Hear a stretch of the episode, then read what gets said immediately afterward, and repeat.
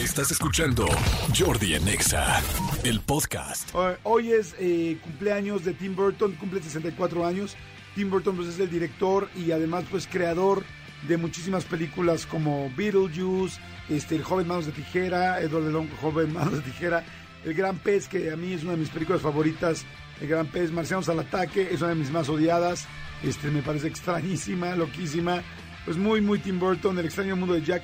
Hace poco vino Tim Burton, bueno, más bien, bueno, sí vino, hubo una exposición de Tim Burton aquí en México, ahí creo que en el claustro de Sor Juana o no me acuerdo dónde era, en el centro, este, la fuimos a ver, estaba muy padre y vino Tim Burton y de hecho ahí nos codeamos y digo nos codeamos porque literal me pasó al lado y fue como de órale güey, una cosa es que tú seas el de la exposición y otra cosa es que en el Franz Mayer, exactamente, en el Museo Franz Mayer en la Ciudad de México. Estaba padrísima, la verdad, padrísima. Si la llegan a ver por algún lugar, busquen, siempre que viajen, yo les recomiendo que busquen qué va a haber en el lugar donde viajan. Luego es, vas a ir a un lugar de Estados Unidos, vas a ir a Centroamérica, vas a ir a Colombia, vas a ir al otro país. Yo siempre lo que hago cuando voy es googleo qué hacer en esa semana, qué hay en esa semana en San Luis Potosí, qué hay en esa semana en Monterrey, qué hay en esa semana tal, porque luego te enteras de exposiciones, situaciones, presentaciones muy especiales que puedes aprovechar cuando estés por allá. Pero bueno, Manolito Fernández, buenos días, amigo. Jueves ya, estamos muy cercanos Ya, al fin de amigo, semana. un out de la victoria. Buenos días a toda la gente que nos escucha. Gracias por estar con nosotros eh, en todas partes de la República. Fíjate que, que en, en esa en esa expo que tú dijiste, en esa en esa mm, Este, sí, exhibición. exhibición de, de Tim Burton, eh, nos tocó ir el día que la abrieron. Este, Sí. Nos invitaron y entonces nos tocó que cantara ahí Lila Downs. Estuvo como súper, súper ah, sí, padre. es cierto, estuvo sí, Lila Downs. Lila Downs estuvo ahí, abrió, vimos todo lo, lo de lo de las películas, todo y se acaba de acaba de salir una una mm, un avance, un tráiler de lo que va a ser la nueva serie de Netflix de Tim Burton, que es Ah, es, tiene una es- nueva serie, no es un spin-off de los Locos Adams que se llama Merlina. O sea, por lo que entiendo está eh, enfocada a, a, pues a Merlina, la hija. Pero, ¿sabes quién es Morticia? No, ¿quién? Catherine Zeta-Jones. No. Sí, se ve. Wow, sí, se ve súper guapa. Ay, se ve guapísima. A mí Sí. me encanta de entrada, es una mujer guapísima. Catherine Zeta-Jones. Y este, ay, mira, Homero lo pusieron como muy distinto, ¿no? Sí, entonces es este. Como es, muy latino. es como un spin-off, tal cual de que va a salir en Netflix, una serie. Y habrá que verla, porque con el toque de Tim Burton se me hace que sí va a ser oscurona, rarona, medio cripizona, como es el estilo de Tim Burton. Sí, los locos Adams con Tim Burton se me hace fantástico. Que la verdad yo no es lo una sabía. gran combina- combinación. Debe ser ya una gran noticia, bueno, una historia, ya- una noticia que mucha gente conocía, pero yo no lo sabía. eh, y seguramente muchos de ustedes. ¿A la gente no le ha gustado mucho? O sea, Ah, ha, estado. o sea, pero ya salió. O sea, ya salió el, No salió el episodios. ¿no? A solo el primer tráiler. Bueno, está muy difícil. Fíjense, a mí, ahorita que estamos hablando de Tim Burton, eh, creo que no hay mejor manera de ver, bueno, sí hay muchas, bueno, yo creo que Jack, este, o A, Ni- A Nightmare Before Christmas. Ajá. ¿Cómo se llama? ¿Una pesadilla antes de Navidad? No. ¿Cómo se llama? en- El extraño, mundo, de Jack. mundo de Jack. El extraño mundo de Jack creo que es lo más Tim Burton que puede uno ver, ¿no? Pero, por ejemplo, a mí algo que me queda muy claro de Tim Burton es cómo puede llevar Tim Burton una película infantil y, de- no, y no dejar de ser Tim Burton. Vean Frankenweenie. Frankie Está sí. impactante, o sea, de entrada una película de animación en blanco y negro. Creo que es la única que he visto en blanco y negro, por lo menos yo así comercial, porque más la hizo Disney, ¿no? Creo que la hizo Disney. Y el rollo y el rollo de que Frankenweenie es un perrito que se muere y se aparece, o sea, es, es el espíritu de un perro. O sea, neta, neta, neta, neta. Y está. lo ah, y luego lo revive como Frankenstein. Este, neta está impresionante. O sea, ya solamente eh, la línea, ¿no? O sea, la, la premisa de, de la, de, de la película es: wow, voy a revivir a un muerto. O sea, neta. Es, es maravillosa. Sí, Tim Burton es, eh, es un genio, ¿no? Pe- Pero no, sé- no sé si te pasa, yo la- cuando la vi, llegó un momento en que olvidé que era blanco y negro. Sí.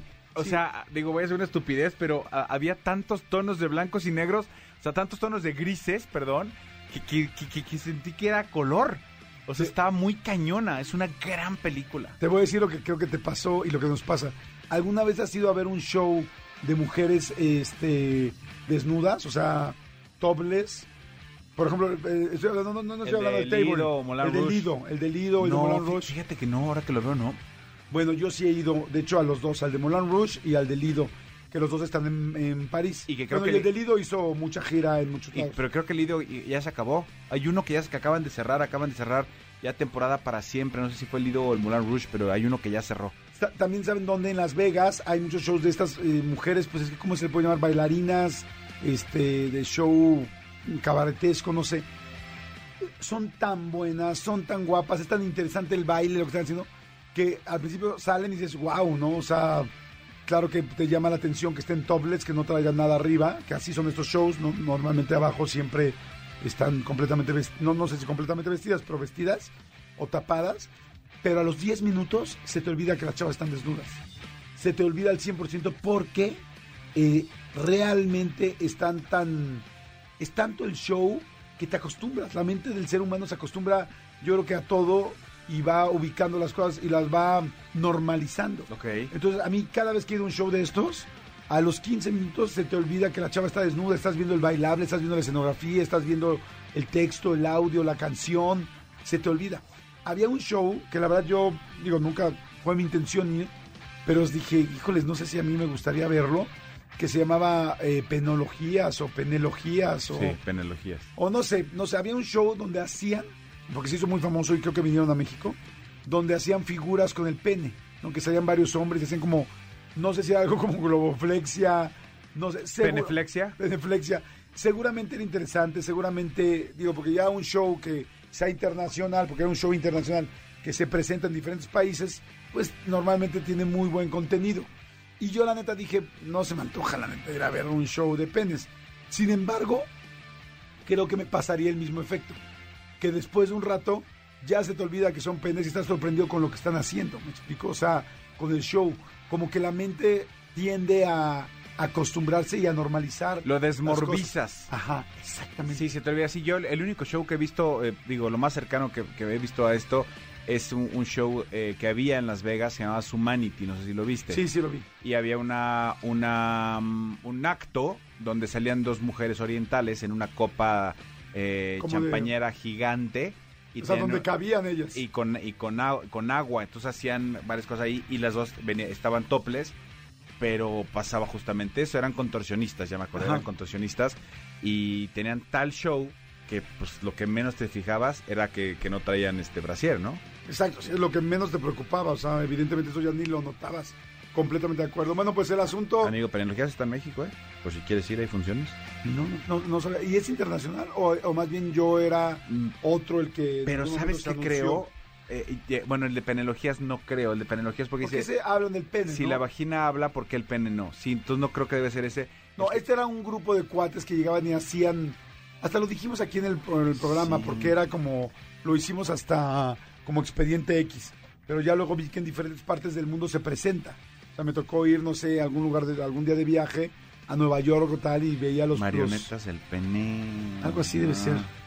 Tal, ¿no? O sea, y, y de entrada, pues también los cuates deben de estar muy bien armados, ¿no? Porque salir y hacer ya globofexia con tu asunto, pues sí tienes que tener, pues el globo, ¿no? Por lo menos la, la longitud necesaria para que el globo pueda dar vuelta, ¿no? sí O sea, pero bueno, señores, ese es el, eh, eh, ese es el asunto. Este, hoy es día, fíjense qué chistoso, hoy es día del ramen, de, del ramen. ¿Tú eres de comer ramen o no? No soy de comer ramen. No soy de comer ramen. Fíjate que, que mi hijo quiere ir a. Aunque se derramen. aunque se derramen. Sí, no, fíjate que no. Lo más cerca que estoy- que estoy del ramen es la maruchan. Exacto. Bueno, quiero decirte eso. Yo estoy igualito que tú. Yo no soy clavado con el ramen, ni conozco mucho del ramen, ni nada. Este, mi hijo sí. A mi hijo Santiago le gustan mucho los noodles y el ramen y tal.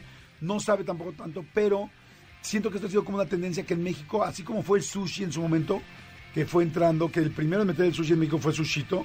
Este, bueno, seguramente había algunos otros restaurantes japoneses, pero ya así una franquicia fue Sushito. Este, como que el ramen está agarrando mucho poder en el país. Cada vez veo más restaurantes, sobre todo en las zonas como más eh, pues alternativas de cada ciudad, como en México puede ser la Condesa o la Roma, en Monterrey no sé cuál sea, o en No San sé si Luis, en el barrio antiguo en Monterrey si siga vigente. Este, bueno, como que están haciendo mucho el ramen y hay restaurantes especiales de ramen y tal. Bueno, yo, yo la verdad nunca me he parado a comer ramen, pero estoy impactado porque, bueno, aquí estaba leyendo toda la información de cómo llegó el, el ramen. El ramen es chino y después cómo se hizo, se acercó a Japón El asunto es que hoy, hoy, hoy en Japón y en China hay 19 estilos de ramen.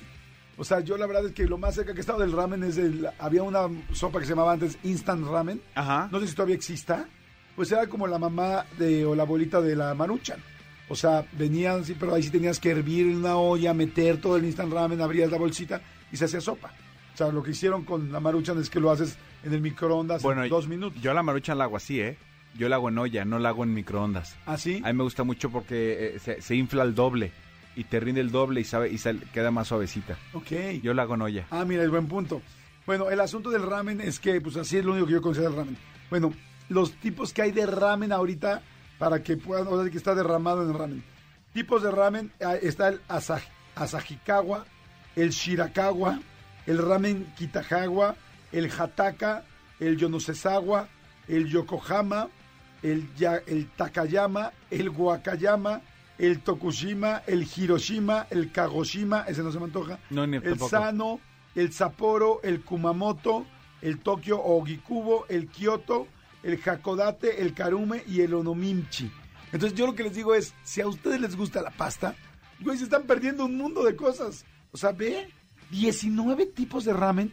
¿Y eh, qué, qué lugar en México, este Serpentario, podríamos decir que en la Ciudad de México, por lo pronto que, que es donde conducemos aquí, este, que haya un buen lugar de ramen? Dicen que el de Luisito Comunica es muy bueno. Ah, tiene un lugar de ramen. Sí, se llama Deigo. Deigo Ramen. Está aquí en la zona rosa. Y dicen que es muy bueno, no nada más dicho por él. Yo he visto, ya sabes, de estos este, tiktokeros y gente que vamos a ver qué pedo con el no sé qué y punto. Y van y lo prueban, tal, tal, tal. Y he visto muchos videos y la gente dice, te atienden en friega, está muy bueno, eh, sí, eh, la esencia y tal, tal, tal, el ramen vale la pena. Ah, bueno. Deigo se llama. Deigo. Deigo, está aquí en la zona rosa. A ver si me pueden decir un par más En de Hamburgo. lugares que hay así buenos, este... de- porque Luisito Comunica también tiene todo lo de las... Lo de, El fast food. el fast food, ¿no? Buenísimas también las hamburguesas Sí, de fast food. buenísimas. Sí, se, se ha metido muy bien en la comida. También sabes por qué creo que Luisito Comunica viaja tanto que debe conocer a gente muy buena y siempre está preocupado también por la comida y de probarla. No, y, y Luisito pues comunica. Exactamente. Oye, pero... Rocky Ramen Ya, eso está aquí en Río Ebro. Hay ¿En la uno- Ciudad de México? En la Ciudad de México hay uno que se llama Mokyu Ramen. Está aquí también en Río Nazas. Eh, Yamasan Ramen House. Está aquí en Avenida Tamaulipas. Mira, sí hay mucho. O sea, si, usted- si ustedes teclean literal ramen CDMX, a mí me aparecieron ahorita 40 diferentes. Ramen Bar en Álvaro Obregón, Ramen Ya en Valladolid, eh, Ramen Hanky, Ramen Ambar, de Ramen House, Tonton Ramen, Gori Gori Ramen. Gori Gori Ramen me suena como a porra. Gori Gori Gori, chirin chin chin de Villa al Pando, pum.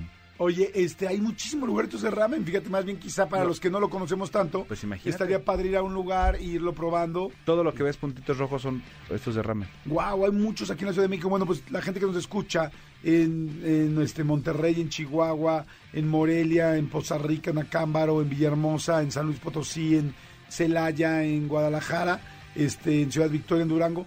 Pónganle ramen ahorita en Google, pongan ramen Durango, ramen Ciudad Victoria, ramen Puebla.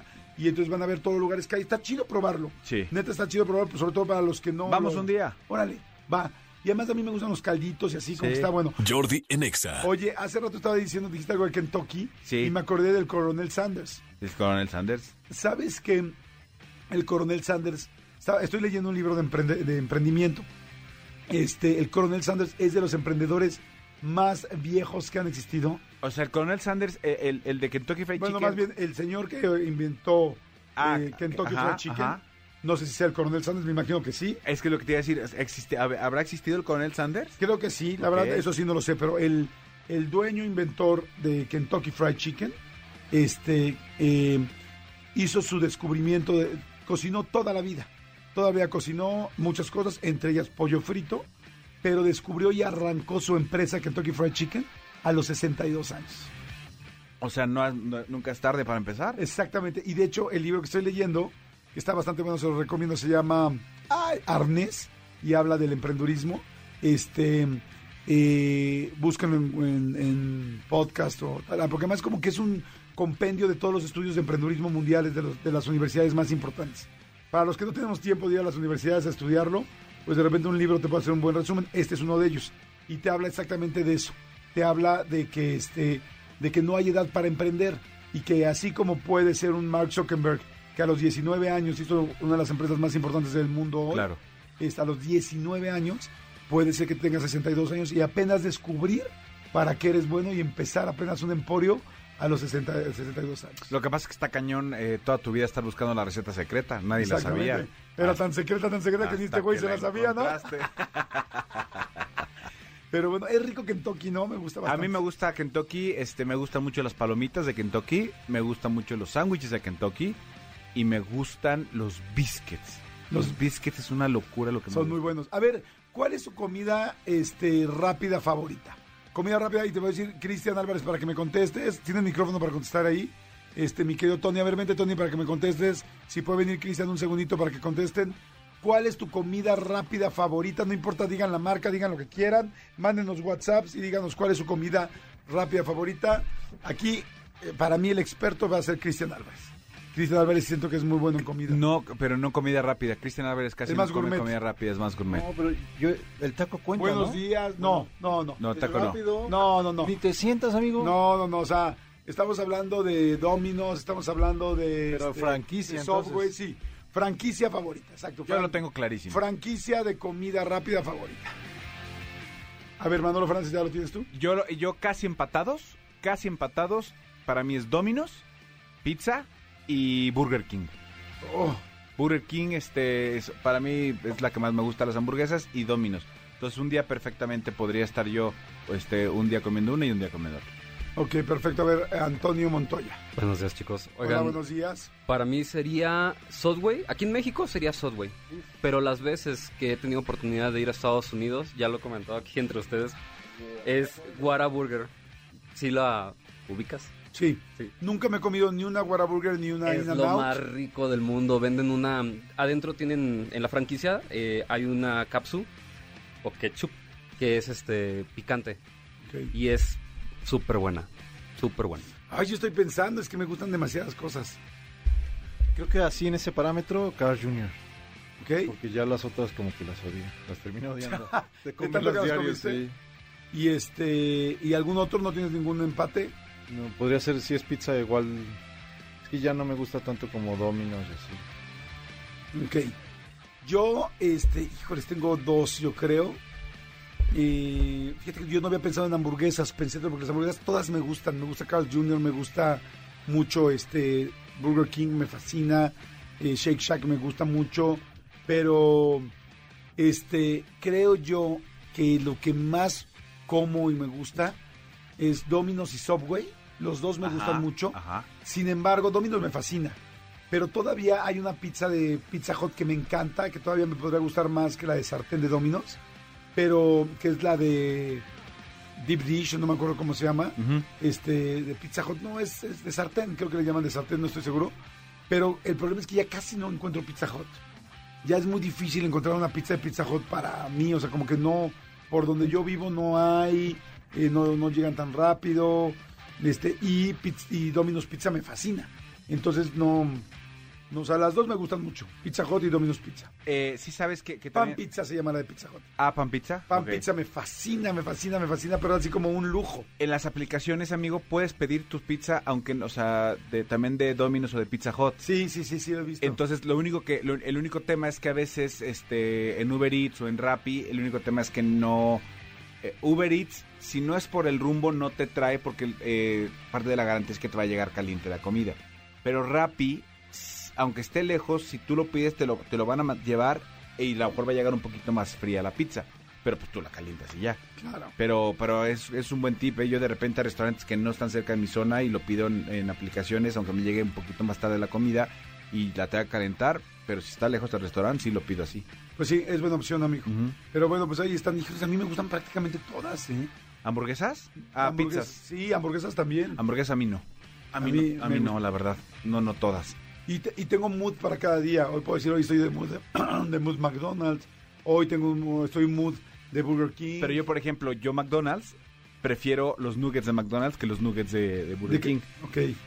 Y los nuggets y las palomitas de Kentucky Fried Chicken que son... Mejor que todas. Mejor Sí. que cualquiera de las Sí, otras dos que dije. Sí, sí, sí. son buenísimas. Entonces, si de repente no hay de otra más que comerse McDonald's, yo, a mí no me gustan las hamburguesas de McDonald's. Yo prefiero ahí Los comprar nuggets. nuggets.